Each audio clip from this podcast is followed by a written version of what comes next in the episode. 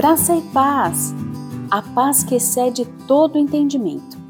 Na carta aos Filipenses, no capítulo 4 e versículo 7, diz assim: E a paz de Deus, que excede todo entendimento, guardará o vosso coração e a vossa mente em Cristo Jesus. Nós sabemos que a história da humanidade é marcada por muitas guerras e conflitos. Entre elas estão guerras entre nações, guerras tribais, guerras étnicas, guerras religiosas, conflitos internacionais e conflitos dentro das famílias. Pais que se levantam contra filhos e filhos contra os pais.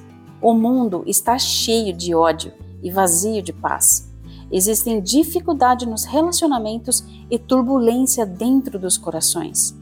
E pode ser que agora mesmo a sua alma esteja abalada pelas tempestades da angústia. Sim, você está precisando de paz. Mas o que é a paz? A paz não é apenas a ausência de problemas. O mundo pode não te dar a paz, pois não conhece a verdadeira paz. Jesus veio para nos dar a verdadeira paz. Ele disse: Deixo-vos a paz, a minha paz vos dou. Não vou-la dou como a dá o mundo.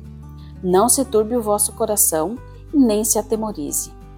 A paz de Jesus nos coloca num relacionamento correto com Deus consigo mesmo e com o próximo.